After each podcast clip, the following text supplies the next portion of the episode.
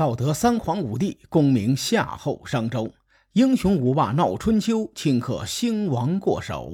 青史几行名姓，北邙无数荒丘。前人种地，后人收，说甚龙争虎斗？上回咱们说到，郑国、鲁国、齐国三国组成了对抗宋国的铁三角。然而一年之后呢，在公元前的七百一十年。从宋国传来了国君被弑的消息，所以说呀，春秋战国时候的国君也属于一个高危职业，干着干着，指不定哪天就被人给杀了。宋国的这场政变呢，颇具戏剧性，我们可以重点来聊聊。当年宋穆公病重，将国君之位传给了自己的亲侄子禹仪，并且托付这个孔夫家，让他辅佐禹仪。禹仪继位之后呢，成了宋商公，而宋穆公的亲儿子公子冯在郑国流亡，这让郑宋两国呀就死磕了十年。孔富家身为人臣，呕心沥血的辅佐宋商公对抗春秋小霸郑庄公，两国打的是有来有往，有点势均力敌的意思。说起孔富家呢，他在历史上因为两件事情而出名。第一件事呢。就是这位老爷子有个后人，名丘，字仲尼，正是那位号称“天不生仲尼，万古如长夜”的孔夫子。第二件事呢，就是他有一个漂亮的老婆。漂亮的女人呐，很多时候都会招惹是非，孔家的祸事也因此而起。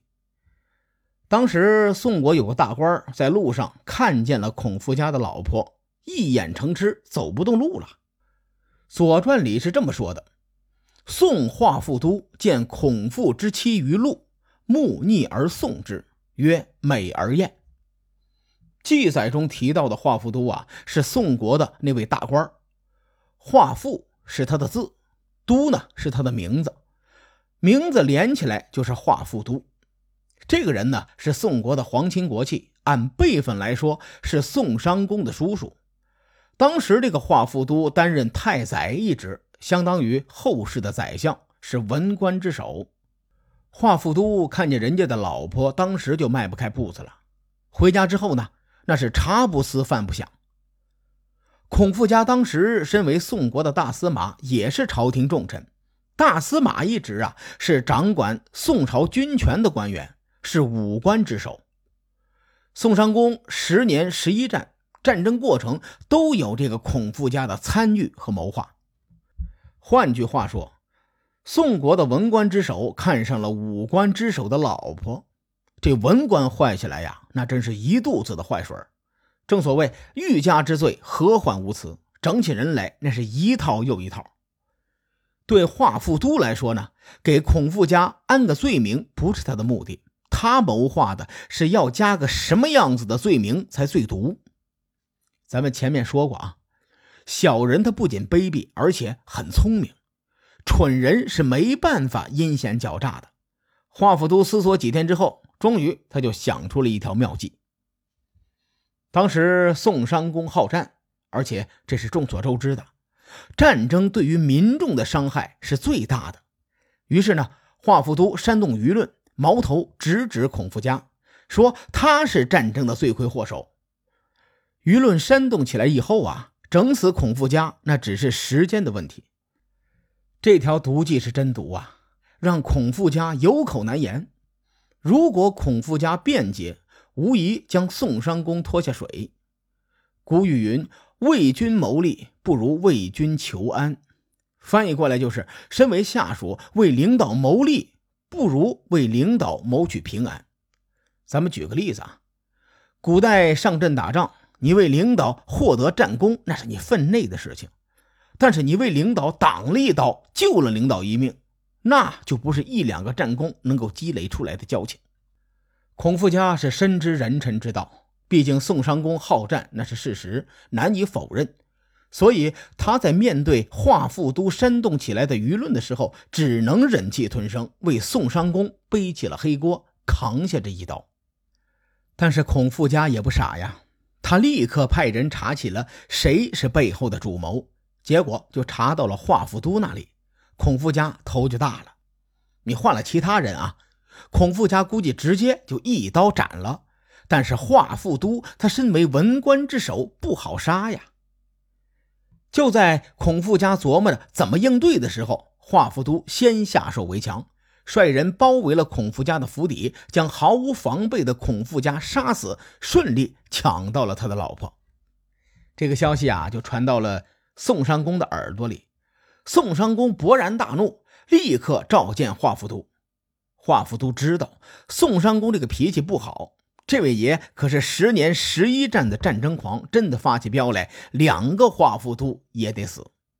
所以华富都心一横，身上藏着凶器，去见宋商公。果然，一见面，这个宋商公盛怒之下，当场就说不会放过华富都。华富都呢，也是心狠手辣，掏出凶器，直接弑君，就杀了宋商公。华富都本是文官之首啊。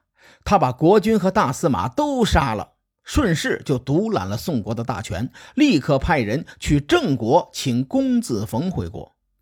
前文咱们重点说过，当年宋国的群臣一直就想拥立公子冯为国君，尤其是宋国的贵族阶级雍氏，他们更是公子冯的死忠粉。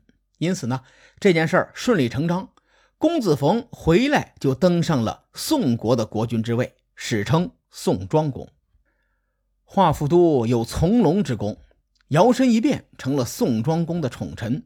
而华氏一脉呢，从此开始一共把持宋国政权两百多年。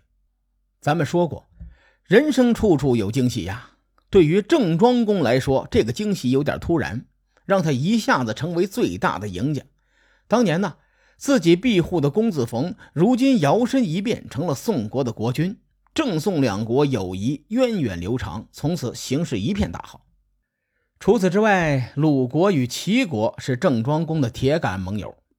此时呢，郑庄公不禁扼腕叹息：“无敌就是这么寂寞。”华富都杀人夺妻，随后弑君，这些事儿做的丧尽天良。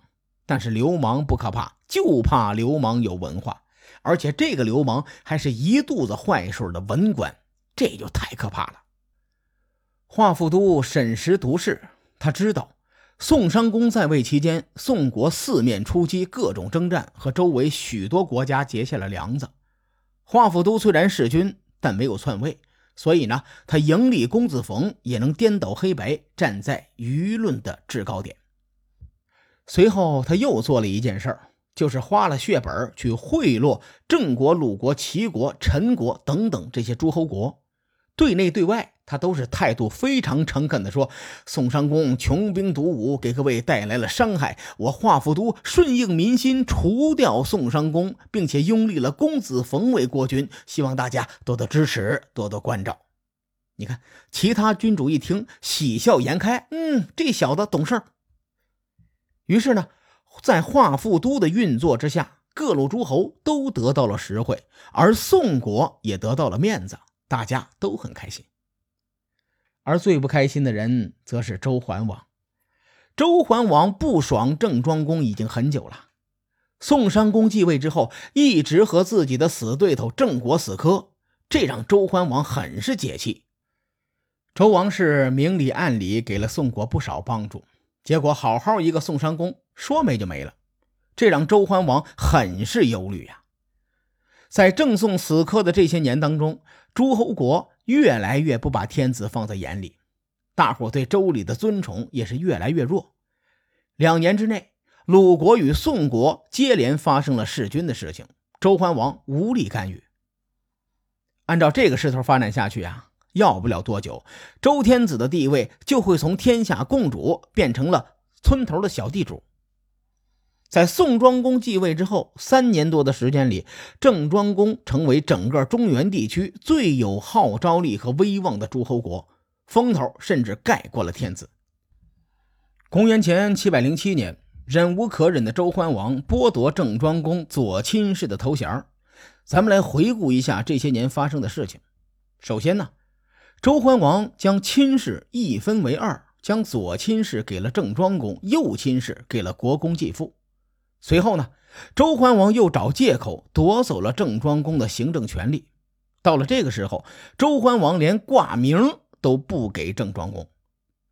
无敌的郑庄公有点膨胀了，所以呢，他就宣布说：“从此之后，我再也不去朝觐天子了。”咱们稍微展开一下啊，朝觐制度原本是用于维系天子与诸侯之间联系的制度，象征着诸侯对天子的归顺。如果诸侯不履行朝觐义务，则会被视为大不敬，天子可以派兵讨伐。比如当年宋襄公没有朝见天子。啊，郑庄公呢就抓住了这个把柄，出兵讨伐宋国。讲解完朝觐制度之后，各位可能会明白了，郑庄公这是用行动告诉周王室，我郑国不再归顺你王室了。到了公元前的七百零七年，周桓王已经继位十几年了，他再也不是那个少年意气风发的愣头青。他面对郑庄公的反抗，做出了一个果断而又大胆的决定，号召诸侯出兵讨伐郑庄公。单纯看这个决定，周桓王还不如愣头青。但是结合当时的形势啊，我们其实可以理解周桓王这个举动。他通过号召诸侯，彻底验证了一下王室的号召力。